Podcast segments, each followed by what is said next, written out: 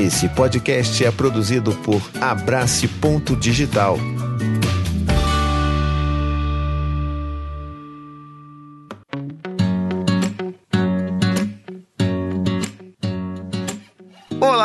Olá, pessoas lindas! Esse aqui é o nosso quadro quinzenal Dois Dedos de Prosa, onde eu sempre vou bater papo com pessoas muito bacanas, muito incríveis. E assim, hoje não poderia ser diferente. Eu tô felicíssimo de finalmente conseguir conversar com ela, que eu já, ó, desejo falar há muito tempo que é a Jana Viscardi, doutora em Linguística pela Unicamp. Então, muitíssimo bem-vinda, Jana. Que, que alegria estar aqui, né? A gente vai poder bater papo sobre um monte de coisa, desde BBB até, até como que a gente fala o poder da fala. Vai ser um monte de coisa. Então, só vem, só vem. Oi, gente, tudo bem? Oi, Thiago querido. Muito obrigada pelo convite. É uma honra de verdade estar aqui. Tô super contente. A gente já tava fazendo uma fofoquinha, né? Antes do início da gravação. Então a gente tá, tá aqui para isso. É fofoca, é informação, é entretenimento. Muito bom. Assim, para quem, para quem não conhece, quem tá perdido, né? Acho que assim, você é uma pessoa que é muito ativa no Twitter. E tem gente que não, não é muito Twitter. A gente tá sempre lá. Inclusive, o nosso fofoca começou por causa disso hoje aqui, antes da gravação. Então, conta para as pessoas aí que talvez não conheçam você, quem é Jana Viscardi na fila do pão? Aquelas, eu não sou ninguém. Faz uma sessão de análise, sabe? eu gostaria de registrar. Eu não sou ninguém. É isso, né? A internet é um universo muito grande, né? Às vezes as pessoas não conhecem, nos conhecem num pedacinho da internet, nos outros tantos não, né? Então, o meu nome é Janaísa, mas na internet as pessoas me conhecem por Jana, Jana Viscardi. Eu tenho um canal no YouTube em que eu falo sobre as relações, é, sobre linguagem, as relações entre linguagem e quaisquer questões do cotidiano, né? E a importância da gente pensar a linguagem, a maneira como ela pode impactar a forma como a gente enxerga o mundo. Eu faço isso já há oito anos porque eu fiz a minha graduação, meu mestrado e o meu doutorado em linguística, como você apontou, e isso inevitavelmente atravessa a minha vida, assim. Eu sou uma pessoa que gosta de estudar, e o fato de ter estudado linguística, que tem tudo a ver com linguagem, né, que é o estudo da linguagem, me faz que com que todas as questões que eu olhe para o mundo, dentro ou fora da internet, no meu dia a dia, passam inevitavelmente pelo meu olhar sobre a linguagem, pela maneira como eu entendo questões de linguagem. Então, para mim é inevitável fazer as análises que eu faço na internet sobre manchetes, sobre discursos de políticos, enfim, as diversas análises que eu faço ali tem muito a ver com a maneira como eu tô enxergando mesmo o mundo. É, enfim, e aí é isso, eu tô lá já há oito anos, aí tô também nas outras redes todas, né? No Instagram, no Twitter, até no TikTok a gente tenta, até o Quai eu tentei. Mas a gente tenta, né? A gente se esforça. Gente se esforça. Me faltou qualidade para fazer uma bela de uma novelinha linguística, sabe? Ah, pô, ia ser incrível, hein, cara? Pois é. Me, fal me faltaram recursos. recursos diversos, né? Não só recursos financeiros, recursos emocionais. Não, você não tenha dúvida. O recurso emocional entrando aí com tudo de sola, porque veja, é engraçado, né? Eu tava falando disso esses dias. Trabalhar com internet, né? Aquilo que é, nós, seres humanos comuns, fazemos na internet é muito diferente do que grandes figuras públicas fazem na internet. Porque são pessoas que têm equipes, equipes grandes, que são pessoas que já conhecem os setores para os quais trabalham, então são pessoas qualificadas para aquilo, né? A gente chega na internet e vai se qualificando, sei lá, Exato. eu era eu era professora e quando eu entrei na internet eu fui descobrir como é que gravava, como é que editava, mas não basta isso, você tem que saber qual é um jeito bom de fazer um título, você tem que ser um, supostamente um bom designer para fazer boas capas de vídeo, capas de episódios de podcast, ou seja lá mais o que for, né? Então, é um exercício, para mim, um exercício continuado de humildade. Pra, por incrível que pareça, porque em geral é o contrário, né? O ego vai tanto pro, sabe-se lá para onde, né? Com a presença nas redes, mas para mim é um exercício continuado de humildade para olhar sempre e dizer, gente, quanta coisa eu não sei e, infelizmente, por não poder contratar equipe, continuarei sabendo um pouco pela metade e vai ser assim que vai funcionar. É verdade.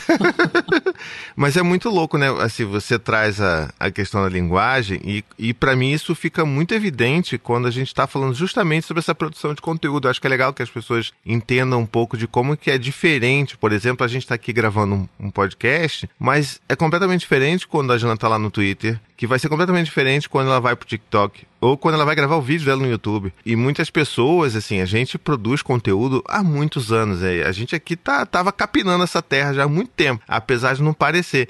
Mas é, é, é curioso como que as pessoas às vezes acham que é só você ligar uma câmera, ligar um microfone e começar a fazer. Porque talvez as pessoas que façam muito sucesso é, tenham tal tamanha facilidade em fazer que parece que é fácil, mas que na verdade tem um, um sabe, muito estudo ali. Tem às vezes equipes imensas atrás, né? Sei lá, dois, três roteiristas atrás daquela pessoa que fala um texto que você fala assim, nossa, a pessoa nasceu pronta. E ela, na verdade, está lendo um teleprompter, né? Então, assim, é, é um monte de coisa. Ela não nasceu pronta, ela nasceu prompter. É. nasceu teleprompter. é muito interessante isso que você traz, assim. Primeiro, essa questão da estrutura, né, que a gente está falando. E que é muito diferente de espaço para de, de grupo para grupo, né?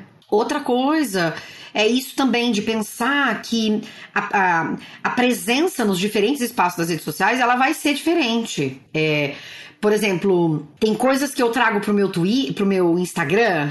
Eu, eu gosto muito de escrever. E às vezes trago, veja, são textos curtos, 2.200 caracteres é o limite, uhum. né?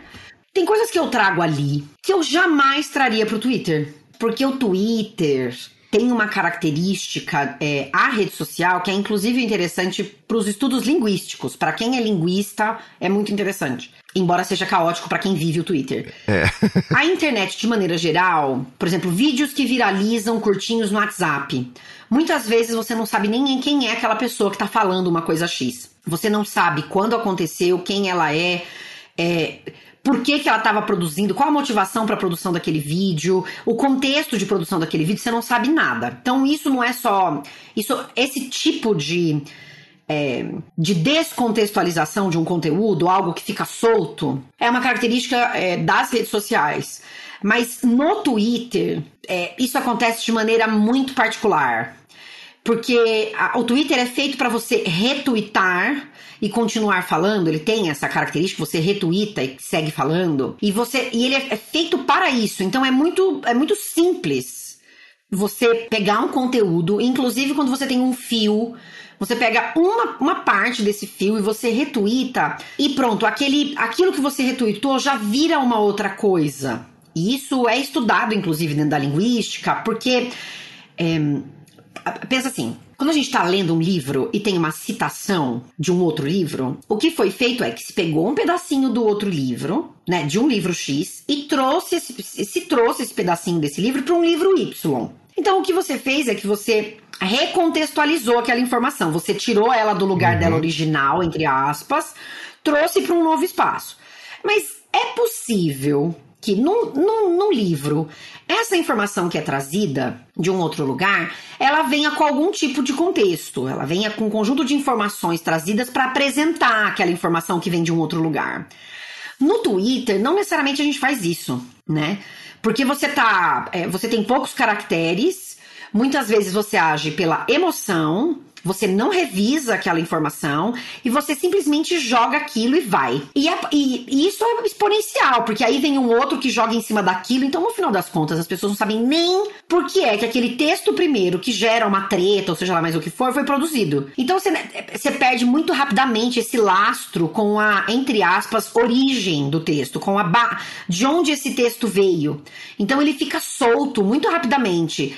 Eu, isso para estudar é muito legal, mas para viver é péssimo, porque cada ah, vez é. que você tenta explicar o que aconteceu, pior fica, porque as pessoas vão pegando partes daquilo e vai ficando cada vez mais confuso. E eu não tô dizendo isso para justificar cagadas que as pessoas fazem nas redes sociais, mas para dizer justamente do mecanismo de funcionamento do Twitter, que é muito interessante pra gente pensar texto, produção de texto, mas que ao mesmo tempo pra gente que tá ali então é isso, eu é, dei essa volta toda para dizer que o que eu boto no Twitter, que eu escrevo e trago pro Twitter, acaba sendo muitas vezes diferente do que eu trago pro Instagram. Tem coisas que estão lá no meu Instagram que eu jamais traria pro Twitter, porque eu sei o potencial de ir para grupos é, partes do texto que que não sabem porque eu tô fazendo aquilo, que não têm a menor ideia porque eu, porque eu escrevi aquilo, e que vão fazer ponderações que não tem nada a ver com o que é a proposta do texto. Então. E é louco porque a gente.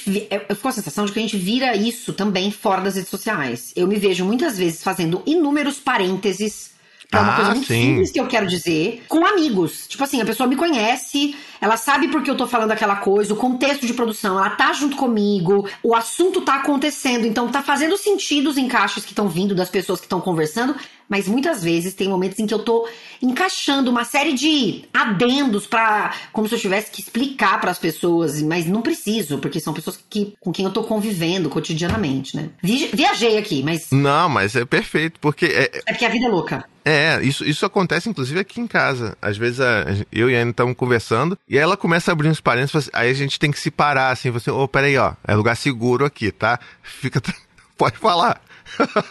Fica tranquila. Você... Lugar seguro. Assim, marido e mulher conversando, começa a abrir um milhão de parênteses. Uma conversa que era pra ser só uma fofoca, vira uma grande é... discussão. É muito louco. E no Twitter especificamente, esse, aqui, esse episódio não é sobre o Twitter, né? Mas é, é porque o Twitter, ele, ele. Mas virou! Ele, ele, é uma. Ele, ele, ele parece muito uma emulação do que, que é a conversa no dia a dia. Porque rola isso né, na vida real, de você vai tirar um negócio do contexto, vai falar um pedaço de alguma coisa que alguém falou, e no Twitter tem um negócio ainda mais caótico que você está falando que as pessoas que estão retweetando e estão né, com, escrevendo em cima daquilo que já foi escrito, isso é uma coisa que você ainda consegue até traçar ali o, o, o início da treta, vamos dizer assim, se você vai acompanhar uma treta. Mas o Twitter começa a surgir umas paradas que é tipo a pessoa fala, meio que é aquele, né, fo, é, fofoca contada pela metade, quase mata a fofoqueira. Então a pessoa é. vai contar uma, vai dar uma indireta direta com relação a alguma treta em algum lugar que você não faz a menor ideia. E aí você fica, eu preciso, agora o meu objetivo de vida é descobrir sobre o que é essa confusão que está acontecendo aqui. E lá se vai uma hora da sua vida. Exato. Mas eu acho que tem muito disso, né, cara? Do, do na, no, no, dia a dia da nossa conversa, rola muito sobre isso. E é curioso, assim, tentando puxar um pouco a sardinha para a questão da parentalidade, é que eu nunca tinha parado para pensar a importância que é se observar a linguística, se entender como se comunica, justamente depois que eu me tornei pai, que foi quando eu comecei a, a tentar estudar formas de me comunicar com os meus filhos que fossem mais menos violentas, né? Foi aí que eu encontrei a comunicação não violenta e foi aí que eu comecei a entender que, caramba, olha só, aquilo que a gente fala tem um poder sobre as pessoas e, sobretudo, uhum. sobre os nossos filhos. E aí eu queria agora largar essa aí, essa treta no seu colo, para você tentar explicar pra gente como que é a força disso, de que a gente tá falando isso, o impacto disso nas redes sociais, mas e nessas nossas relações, relação de pais e filhos, mães e filhos, essas relações familiares, a importância que tem isso, ainda mais em em tempos de tanto ódio no discurso, de tanta fake news propagada, então como é que essa mistura maluca de, de vivência humana dentro da linguística? Sim, é, tem diferentes teorias dentro da linguística que vão abordar de maneiras, portanto, diferentes o que seria o impacto da, da comunicação, de aspectos da linguagem na nossa vida, né?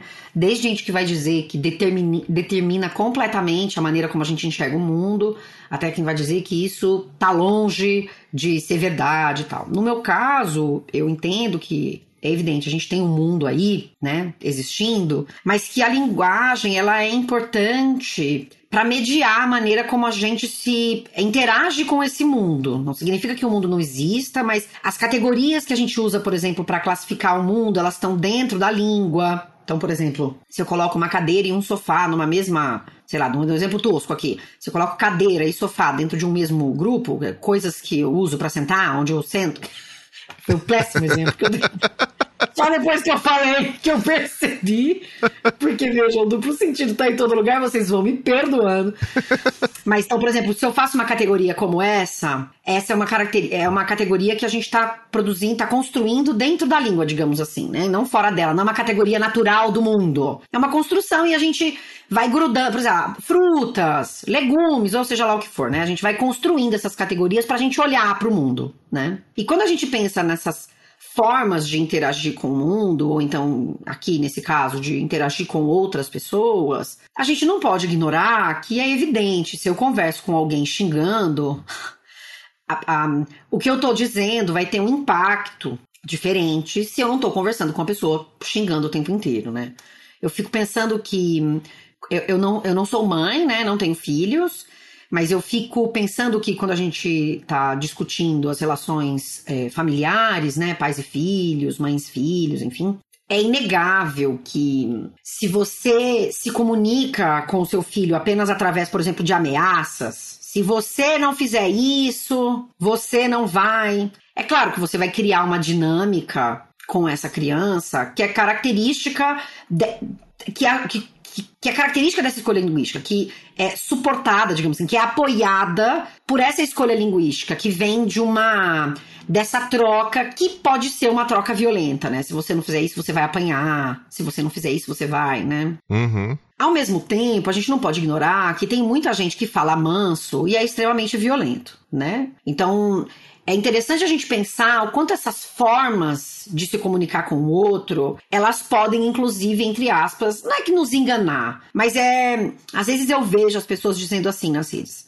Seja claro, ou então seja tranquilo, seja lá o que for, para falar de comunicação, de interação, ignorando que a linguagem ela é que, que a comunicação, que a interação, ela é desentendimento também. Uhum. Então não é possível você sempre ser claro, porque não depende de uma pessoa só, a clareza. Você tem um conjunto de referências, conhecimentos que você usa para interagir com o outro, e esse outro com quem você interage também tem um conjunto de conhecimentos e referências. É possível que haja uma confluência entre essas referências de uma ou outra pessoa, é claro, né? Porque senão ninguém se entenderia nunca. Seria um desafio muito maior, né? Não é que não se entenderia nunca. Então há, sim, um, é, um ponto de encontro essas, entre essas referências. Mas isso não significa que elas sejam as mesmas o tempo todo. Isso não significa que aquilo que você diz vai chegar da mesma maneira para todas as pessoas com quem você conversa.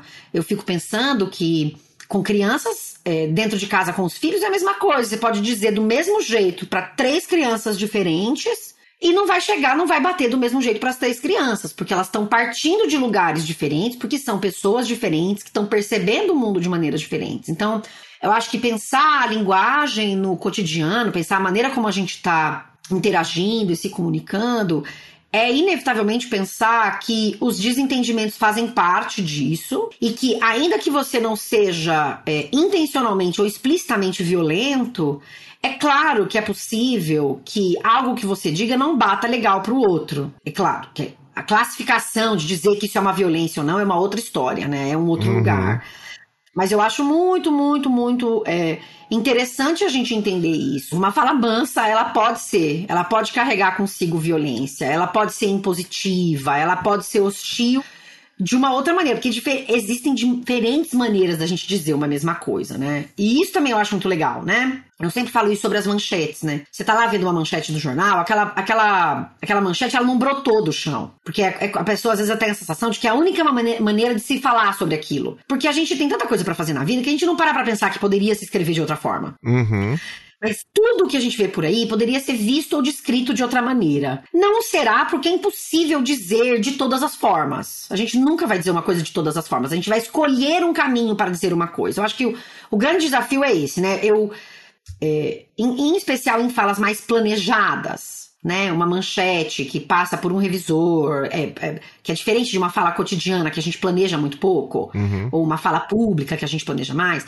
Em especial nessas falas que são mais planejadas, é isso, você tá fazendo um conjunto de escolhas mais, entre aspas, conscientes do que você vai trazer ali, né? Possivelmente mais conscientes, não necessariamente, né? Mas mais conscientes. O que é diferente numa conversa cotidiana, quando você tá com pressa, quando você tem pouco tempo. É, essas escolhas vão ter a ver com esse contexto em que você está inserido, com as referências que você tem de vida e de mundo, mas não necessariamente vão dar conta daquilo que você quer dizer para o outro. Não sei se fez sentido o que eu falei, Thiago. Nossa, fez, fez muito sentido, foi incrível ter ouvido você falar isso, porque eu nunca imaginaria conversando com você que você traria da, a importância dos desencontros na comunicação na linguagem. Então, é, eu acho que isso tira também um peso muito grande, aí falando até da minha perspectiva de pai e do que eu vejo né, de pais e mães que me, que me acompanham e tal, que é essa, é, essa cobrança de que eu tenho que ser perfeito, né? Então, não só na forma como eu vou criar o meu filho, mas como eu me comunico. Eu preciso ser assertivo. Então, se eu vou falar, ele precisa entender o que eu falei. E aí eu sempre fico muito assim, poxa, eu acho que é muito mais fácil, às vezes, a gente perguntar para os nossos filhos o que, que eles ouviram então, tipo, olha, você vai pedir, vai falar pro seu filho que, olha, que agora tá na hora de arrumar os seus brinquedos e tomar, tomar banho, tá bom? Beleza. Filho, o que que você ouviu do papai falando? Conta pra mim o que que você entendeu do que eu falei. É muito mais fácil a gente fazer isso, que a gente já detecta ali se teve algum desencontro e vai impedir, inclusive, que você perca a paciência depois. Eu acho que assumir, a partir desse, desse princípio que vai ter desencontro, e isso que você falou de que a mesma coisa que eu vou falar para cada um dos meus filhos vai ser recebido de uma forma diferente, isso é genial, porque isso reconhece a individualidade e a especificidade de cada criança e inclusive o contexto onde ela está se envolvendo ali, né? Então, assim, não é apenas o Dante por ser diferente do Gael, mas é o Dante porque ele está numa turma, por exemplo, de escola que é diferente, que recebe outras referências do mundo. Então, assim, é completamente diferente. Então, não adianta a gente achar que vai ser a mesma coisa. E eu fico pensando aqui, inclusive, é, sobre como que a gente tem que perceber, e isso é uma coisa que eu percebi depois, assim, com o tempo, como que a linguagem, ela também, não só assim nos ajuda, obviamente, a nos comunicar, mas também nos ajuda a explicar o mundo para, em especial, as nossas crianças, né? Então, é através da linguagem que a gente vai poder explicar para os nossos filhos o que está acontecendo, o que, que eles estão vendo, quais que são as dúvidas deles. E, e o como que a linguagem, por ser algo que evolui com o tempo, e você fala sobre isso brilhantemente nas suas redes, eu quero também chegar nesse ponto, como que isso também precisa acompanhar com a gente para a gente poder explicar o mundo de formas mais evoluídas, vamos dizer assim, para os nossos filhos. Eu vou dar um exemplo aqui clássico que eu sempre recebo é, de pessoas que me acompanham e tal, e que sempre falam assim, poxa, tudo bem, é, eu não quero.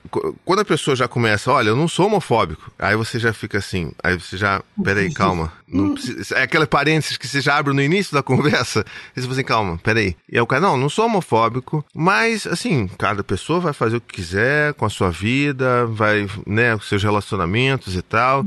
Mas como é que eu explico isso pro meu filho? Então sempre vem essa pergunta para mim. Ela não é, é não é tão infrequente assim. E eu fico parando para pensar como que a origem disso, na verdade, está na gente, né? Ou seja, é a forma da gente enxergar aquilo dali com naturalidade vai refletir a forma como a gente vai explicar o mundo através da nossa linguagem que precisa evoluir também. Então vem muito de o que, que a gente percebe e de como que a gente se comunica. Então, normalmente o que eu vou responder, que isso já aconteceu inclusive, né, é, com os meus filhos, andando em shopping e tal, você vê ali, né, um casal de dois homens, de duas mulheres, trocando beijos, trocando carícias e tudo mais. E a pessoa, olha, pai, o que que, o que que são aquelas duas pessoas ali? São duas meninas juntas? Elas são namoradas? E o que que eu vou responder? Como é que eu, ah, o que que eu vou explicar? Sim, filho, são duas namoradas, são duas meninas que se gostam, se amam, e elas se amam, então estão juntas. Olha que legal. Na é verdade, não é bom poder estar junto com quem você quer? Então são adultos, podem escolher isso. Então, a resposta que eu tenho para dar para essas pessoas, na verdade, na maioria das vezes, não é sobre como se comunicar, mas sim como se desconstruir também para entender isso tudo como com naturalidade, porque a naturalidade ela vai vir junto da forma como você explica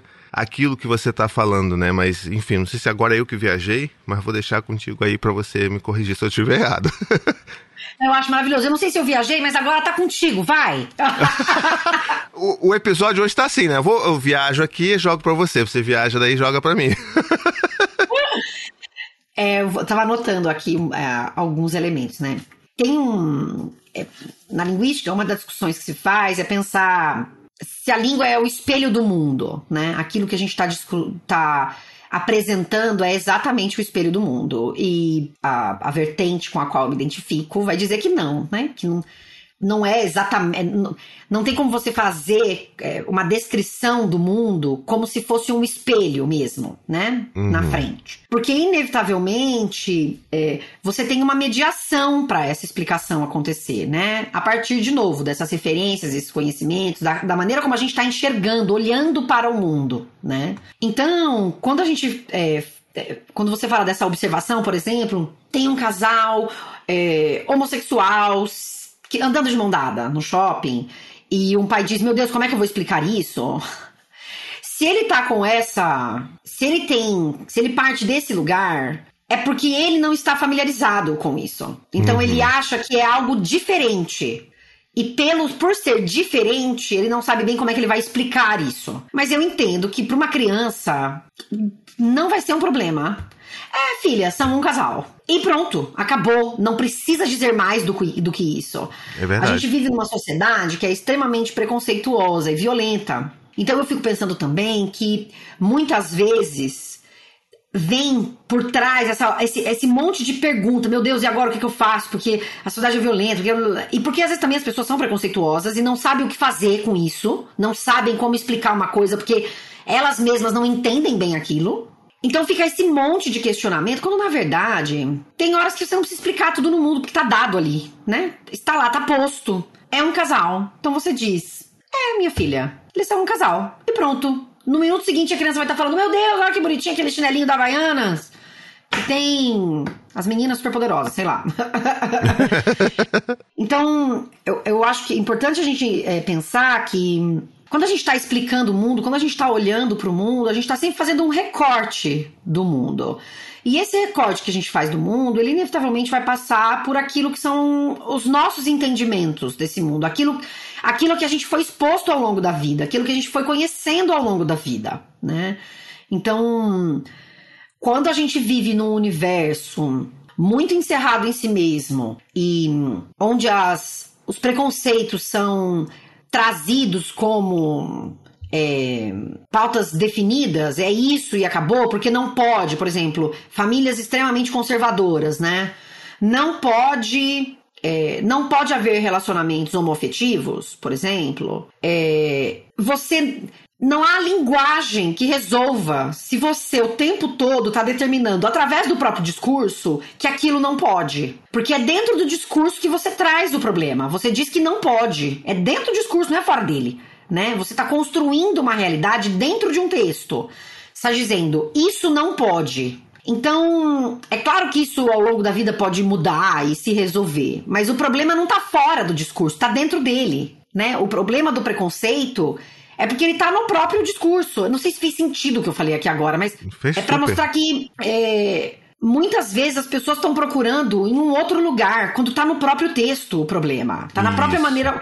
Muitas vezes, quando você coloca. Quando as pessoas dizem assim, eu não sou preconceituoso, mas esse mais, o que vem depois do mais, você já sabe que vai ser Exato. um bondo de porcaria, entendeu? Então, é interessante a gente pensar como é que a gente constrói o mundo dentro de um texto. Porque o mundo tá ali dentro, não tá em outro lugar. É nesse texto, é a maneira como a gente.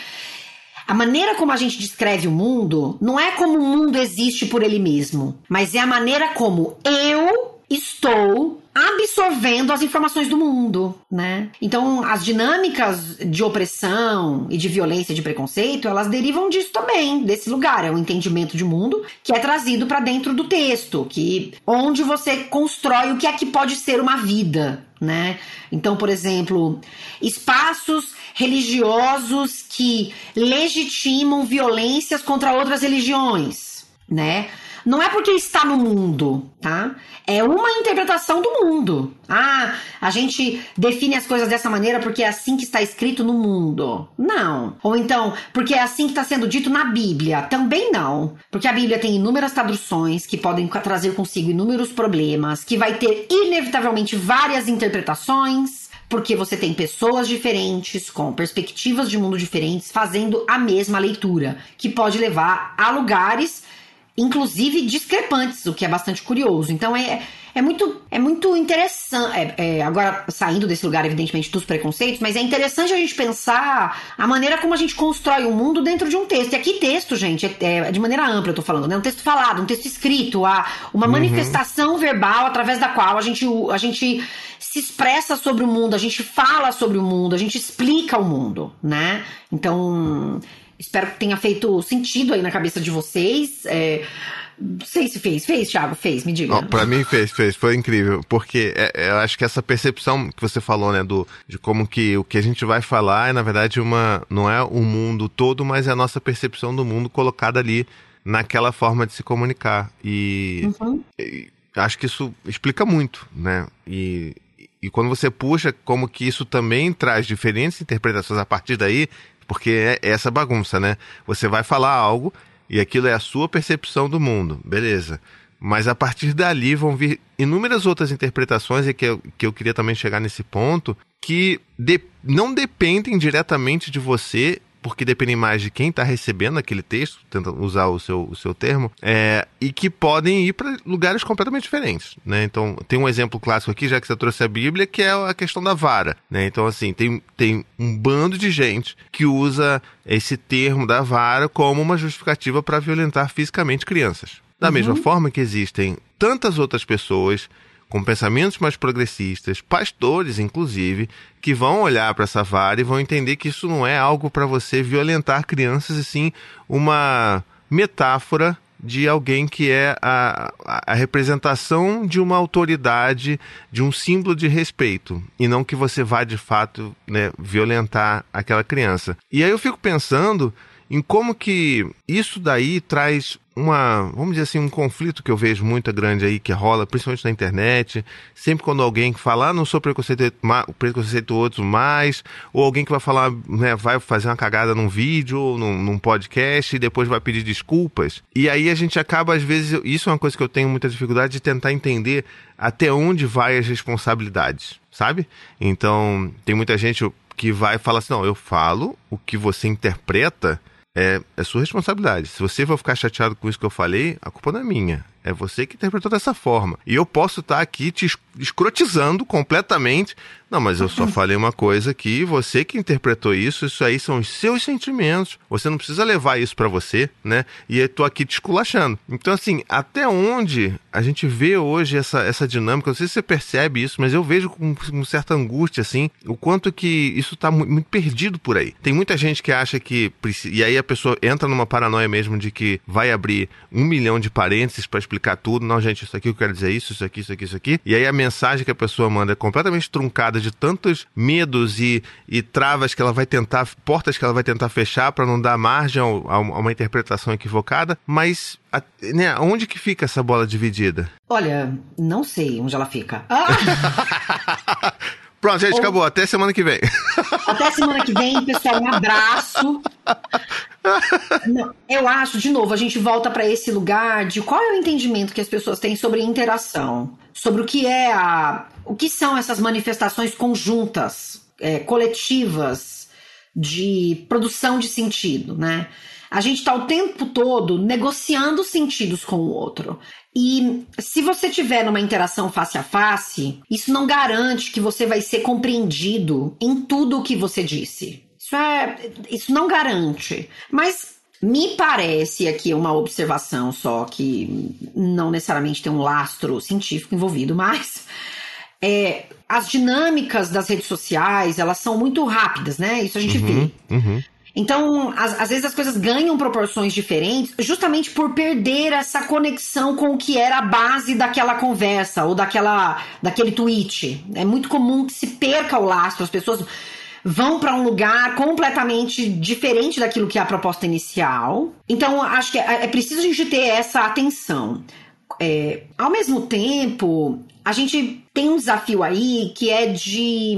É, os, acho que era o, o, o Ciro Pocente, que é um, um, linguista, ou não sei se era ele, ou se era o próprio Marcuski mesmo, que, que é um outro linguista também, que vai falar que, inevitavelmente, a gente não pode ignorar que um texto tem uma. É, ele tem uma. É, é ali uma manifestação linguística que tem uma série de interpretações que podem ser mais amplas ou menos amplas, mas isso não significa que signifique qualquer coisa, entende? Existe um laço hum. mínimo, existe ali um, um conjunto mínimo ali de sentidos que você não vai conseguir extrapolar. Não é que não vai conseguir extrapolar, mas que não necessariamente tem lastro com aquilo que você disse de prévia.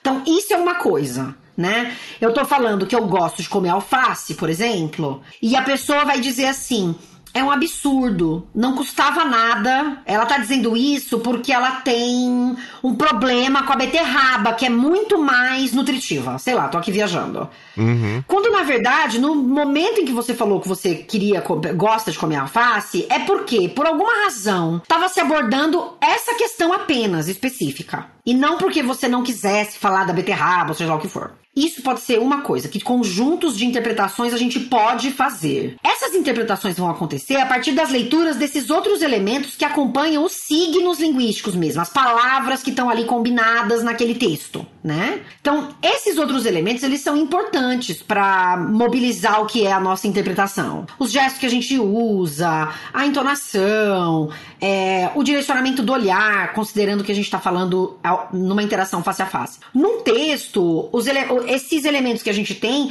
estão mais, entre aspas, restritos a esses signos linguísticos, ou então aos emojis que você usa e tal. Quando alguém diz assim, ah, o que você interpretou, o problema é seu? Não necessariamente. Pode ter uma parte até que sim, mas não tudo, porque são duas ou mais pessoas falando juntas. Pois é. Não é uma pessoa sozinha, a própria voz da cabeça. Então, é claro que a, a, maneira como você escolhe falar sobre um assunto pode contribuir para que ele seja entendido de uma maneira ou de outra. Eu acho que pensar o que são os editoriais de jornal, por exemplo, é, nos ajuda muito a pensar sobre isso. Só para dar um, só dar um exemplo, é, a maneira como vai se falar sobre um candidato e outro, a maneira como se fala, por exemplo, da estudante de medicina que roubou mais de milhão dos formandos e continua sendo estudante de medicina. Brilhante, né? cara... né? Como é que é que as pessoas chamavam ela de brilhante? Não era isso? Que ela é muito é, inteligente. É, menina prodígio. Menina ela foi prodígio. chamada de menina prodígio esses dias.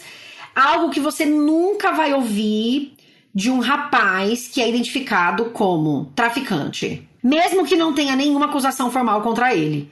E aí a pessoa que tá aí do, nosso, do outro lado pode estar com a, o cabelo em pé. Mas isso é um absurdo, porque o traficante, sim, meu amor, a gente tá falando de processos que acompanham uma simples acusação, né? Uhum. Então, e como é que se fala sobre isso nos diferentes espaços, né? Então, observe que isso faz muita diferença na maneira como a gente vai olhar para essas figuras. Se você chamasse ela de ladra, bandida, é, você não chama de bandida por diferentes razões, tá? Vai se dizer que tem muito a ver com. É, essas escolhas têm a ver com a, a, chance de não ser, o jornal não ser processado e tal, mas é engraçado que não se pensa sobre isso quando se chama uma pessoa que não foi acusada formalmente, ser chamada de traficante não é nenhum problema. Pois é. Já a moça que roubou lá continua sendo chamada de menina prodígio. Parece que a mídia até descobriu que gente branca também rouba, sabe? Uhum. Gente branca, classe média alta rouba, fala, meu Deus, que descoberta! E ela era uma menina prodígio. Então, quando a gente para pra pensar nessas escolhas que são feitas, isso aí, inevitavelmente, contribui para a maneira como a gente está interpretando essa realidade. Se a gente junta esses outros elementos, a gente vai construindo outros sentidos falando: olha, o jornal tá fazendo essa escolha porque ela é uma mulher branca, porque ela é classe média alta, porque ele não quer ser, sei lá, processado, ou seja lá por qualquer outra questão. E tá chamando de traficante porque é preconceituoso, porque blá blá blá, porque com pessoas pobres o tratamento da mídia é outro. Enfim, você vai poder construindo uma série de inferências possíveis para aquelas escolhas. E a mesma coisa é para nossa interação, para nossa conversa. Se você conhece mais ou menos uma pessoa, você vai poder fazer inferências mais conectadas com aquilo que você conhece da pessoa, porque quando você conhece mais, você vai trazer um conjunto de inferências, de informações distintas de quando você conhece muito pouco. Uhum. Mas simplesmente assumir que toda a responsabilidade da compreensão é do outro, isso não é verdade, porque a sua escolha de como você aborda o tema também impacta a maneira como esse tema está sendo abordado. Então, assim, eu, eu me alonguei demais aqui, me perdoe. Mas era agora, uma pausa. Se for preciso, você corte coisas. Porque Cortar nada. Porque eu acho que eu, eu, às vezes eu me alongo, eu, eu, me alongo para explicar, mas eu acho que esse é o ponto importante. Mas imagina uma, uma doutora em linguística que é, que é sucinta, não faz o menor sentido isso. Não, gente, mas deveria fazer, porque não é possível falar tanto. Então eu acho que isso é importante a gente entender. Acho que um ponto, os desentendimentos são parte inevitável da interação. Você pode tanto chamar de desentendimento quanto falar dessas possibilidades interpretativas, né? Não existe uma única possibilidade interpretativa e é por isso que a gente vai falar que a língua não é o espelho do mundo, uhum. né? Porque não existe só uma maneira de interpretar aquilo que está ali dado e posto.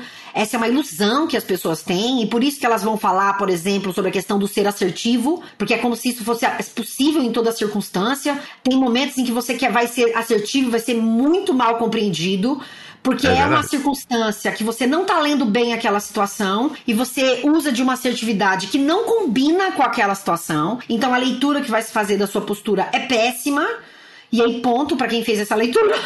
no sentido de que você, quando está produzindo, ou está negociando esse sentido, não ignora, você lê o que é a cena na qual você está inserido para fazer uso de um ou outro recurso linguístico, né? E a partir dessas informações, a gente não se esquecer que a interação é mais de uma pessoa, né? que está, está mais de uma pessoa estão, está presente ali. O que significa que ela. Não é que a responsabilidade é necessariamente compartilhada, mas é que a sua o seu movimento de buscar compreender o que está sendo dito ali é importante. Então, conforme você vai capturando esses outros elementos da cena para entender o que está sendo dito, isso pode ajudar mais ou menos a maneira como você está interpretando as coisas. Agora, a pessoa ser uma idiota completa, xingar, falar mundos e fundos e dizer assim: ah, você que está interpretando assim, isso é só escrotidão mesmo, né? Acho que nem tanto ao mar, nem tanto à terra, né? Perfeito. Perfeito. Não, adorei, adorei. É, tá vendo? O bom que você começou falando, ó, não vou responder não, e aí de repente, pá, vem, vem, vem essa elucubração linda aí. É, e e a única coisa que eu queria te perguntar agora, pra gente já tá chegando no finalzinho da nossa conversa, é um, é um tema polêmico, mas eu acho que dá pelo menos pra gente abrir essa porta é, e talvez tá depois até conversar mais sobre isso. É, a gente já percebeu, né, com, conforme você falou também aqui, a linguagem não é o espelho do mundo, mas a, a língua que a gente vive, a língua ela é viva, ela passa, ela é muta ao longo do tempo, também para se adaptar aos novos tempos e à sociedade, vamos dizer assim. É, já a nossa língua já passou por várias mudanças ao longo dos, das décadas, dos séculos, né? Isso acho que é óbvio para todo mundo. E aí a gente chega hoje num embate que está rolando de uma forma muito acalorada com relação às novas mudanças que estão se propondo, que estão estudando. Eu acho que não está nem tempo ainda de, de se propor algo fechado, vamos dizer assim. Mas as as novas reverberações que acontecem com relação aos pronomes neutros dentro da nossa língua, né? E eu vejo você uhum. sempre falando sobre isso é, e sempre apanhando muito, porque qualquer pessoa que vai falar sobre isso vai apanhar. É, mas eu queria tentar entender como é que, em que pé está isso hoje, né? Do ponto de vista de que tem muita gente, por exemplo, que acha que já oh, virou ditadura, vou ter que falar ilo, né? Assim, acabou, não existe mais ela e nem ele. E, e, parte disso vem muito daquele lugar do preconceito, que a gente já sabe muito bem. Mas como é que tá Sim. esses estudos hoje? Como é que tá essas discussões com relação a essa nova, vamos dizer assim, evolução da nossa linguagem? É, eu não sei se eu, eu só eu vou fazer um parênteses. Eu não sei se eu chamaria de evolução, no sentido de que ela tá, entre aspas, é, de tudo que acontece na língua, porque ela tá melhorando, porque a versão anterior não era boa, uhum. né? Eu acho que a gente fala de mudança linguística, de transformações da língua, né? E que vão acontecendo inevitavelmente por diferentes fatores. São variadas as questões. É, são variadas as razões que fazem com que uma língua vá mudando ao longo do tempo. Uhum. O que a gente precisa entender é que todas as línguas mudam. As mudanças são mais ou menos sutis. Existem transformações que vão acontecendo que elas se fixam na língua e aí que mostram que ela mudou mesmo. Outras que não, que vão sendo deixadas para trás, que não se concretizam, se efetivam. E isso a gente só vai saber conforme as coisas vão acontecendo ao longo da história, né? Da existência de uma língua. Com relação aos pronomes que você falou, eles são parte de uma de um processo da língua, não só portuguesa, mas de todas as línguas do mundo, em que vem se acolhendo novas formas, que seriam formas é, que são popularmente chamadas de formas da linguagem neutra, uhum. mas que podem ser chamadas também de linguagem não binária, de neolinguagem, que são algumas manifestações linguísticas que se inserem naquilo que já existe na língua, não é algo que de novo, que veio de um lugar completamente distinto que ninguém vai entender e que se juntam a essas formas já existentes. Então, por exemplo, os pronomes, né, o feminino e o masculino, ela, ele, e aí você tem o que seriam esses pronomes não binários, que são alguns, um deles é o elo, outros é o ilo, justamente por aquilo que você falou, que essas são formas que estão acontecendo conjuntamente. E ao longo do tempo, é, as comunidades de falantes vão decidir qual, entre aspas, é a melhor, qual é a que fica, qual uhum. é a que uhum. permanece, né? Então, tem uma série de é, propostas, digamos assim, de pronomes, por exemplo. E, tal. e aí, uma outra forma é a escolha por colocar no final das, dos substantivos. Se você tem a palavra menina, você tem a palavra menino, você teria a palavra menine, né? Uhum. Essas são mudanças que têm um caráter, têm uma complexidade estrutural que a gente vai entendendo no uso, como é que elas vão se configurar ao longo do tempo, né? Porque em português a gente, o substantivo, outros elementos acompanham. Então você tem é, o artigo, o substantivo vai concordar com esse artigo, com o adjetivo. Então essas formas todas. É, a, essa forma de gênero, ela se espalha, digamos assim, por isso. várias palavras. E isso pode ser desafiador, né? Com formas que são novas. Isso não significa que seja impossível.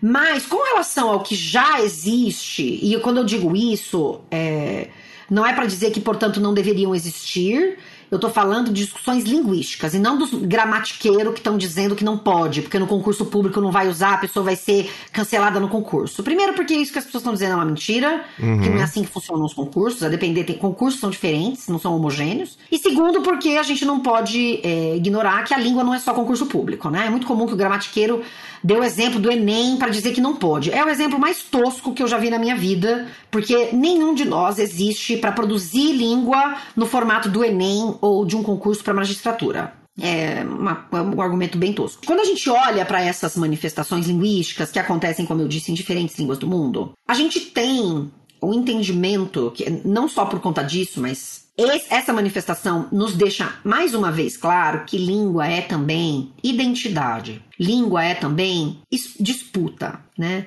Língua é existência e língua é resistência. Língua é a possibilidade de consolidação também da sua identidade. Não se resolve tudo na língua, mas ela é importante, é um importante espaço de afirmação e consolidação das nossas identidades, né? E da nossa subjetividade também. Uhum. Então, quando você tem essas formas, em geral, as pessoas que estão chorando por conta dessas formas, elas sequer fazem uso dessas formas e usam argumentos bastante inverossímeis para ser contrárias a essas formas.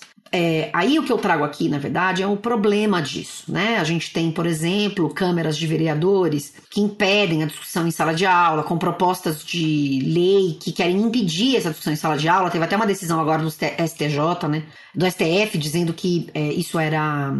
É, que, que não se poderia fazer isso, né? Que não se deveria impedir essa discussão. Mas o que se, quando você é, é contrário a essas manifestações, primeiro, essas manifestações de língua elas já existem. Então você é contrário a quê, exatamente? Né? Uhum. A existência dessas formas. Mas quando você se lembra que essas formas elas são empregadas é, é, muitas vezes para que pessoas que não se sentem acolhidas pelo modelo binário do feminino e masculino se sintam acolhidas com essa outra forma.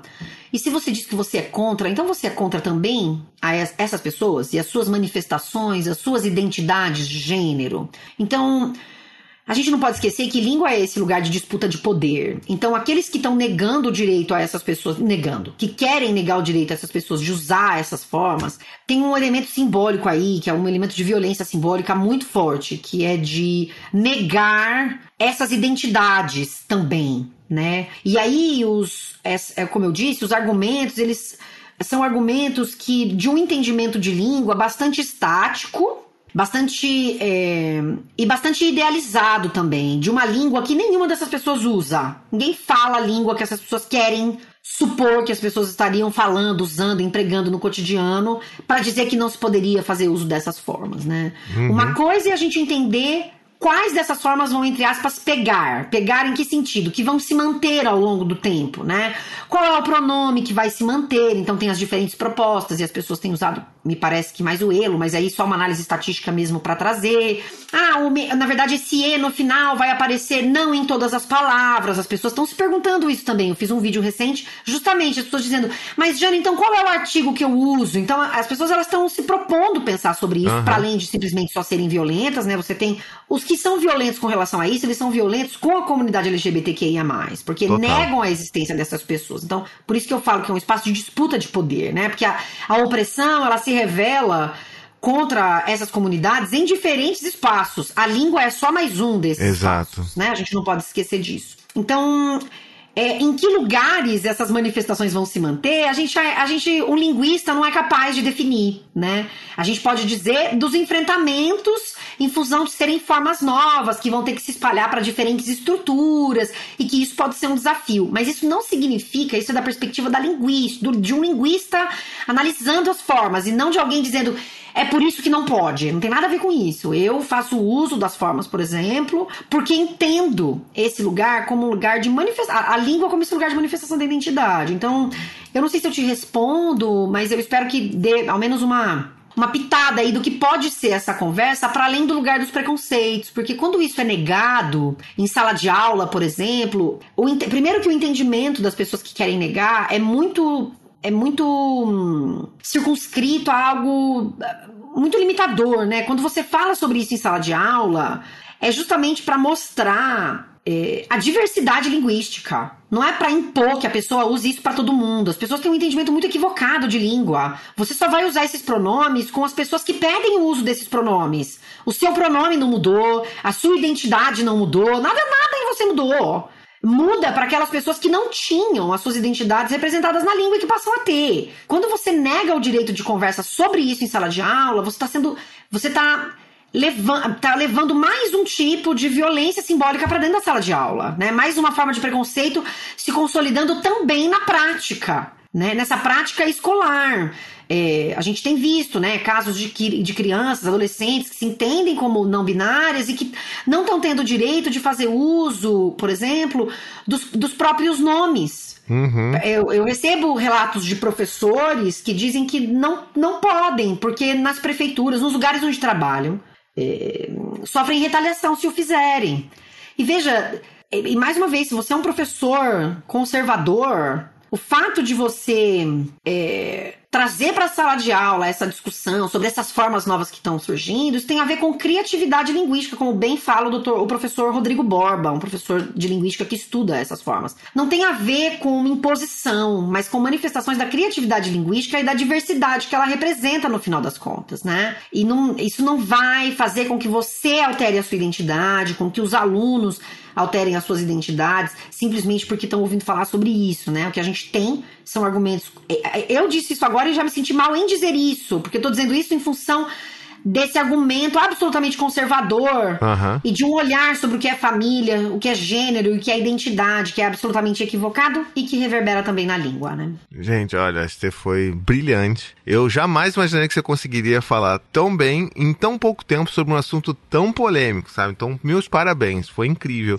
Eu acho que vou até destacar aqui como que foi importante ouvir você falando de como que língua é também existência, é também resistência, é um lugar de disputa. Eu, eu concordo concordo plenamente com você. E, e eu também concordo que quando a gente fala de língua, a gente não está falando só de um pronome. A gente está falando de muitas pessoas que não se veem representadas nos pronomes que a gente vem utilizando até então. E isso não vai fazer com que seus filhos tornem-se trans, é, até porque se né, ninguém se torna trans. Então eu acho que é só uma questão de a gente trabalhar com esses nossos preconceitos mesmo e, e, e, e sermos mais acolhedores com as outras pessoas. Não é porque você não vive isso no seu círculo social é, e às vezes até vive, mas não enxerga, mas não é porque você não vive que você acha que isso não precisa existir. Né? A gente tem que parar de tentar olhar para a língua e para a vida de uma forma geral é, através dos nossos próprios umbigos, né? Então, acho que essa acaba sendo a mensagem final,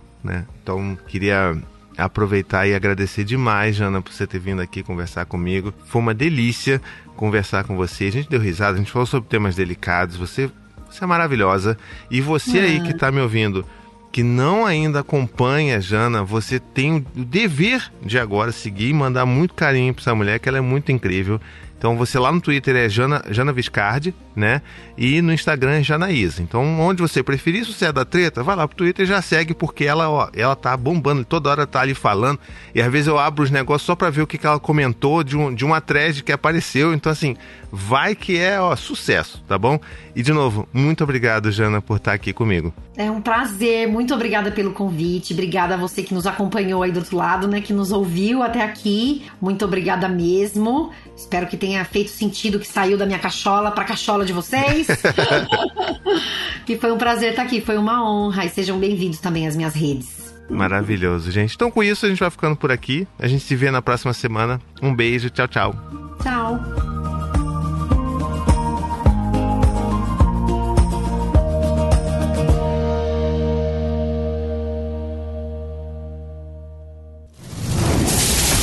Esse podcast foi editado por Samuel Gambini, samuelgambiniaudio.com.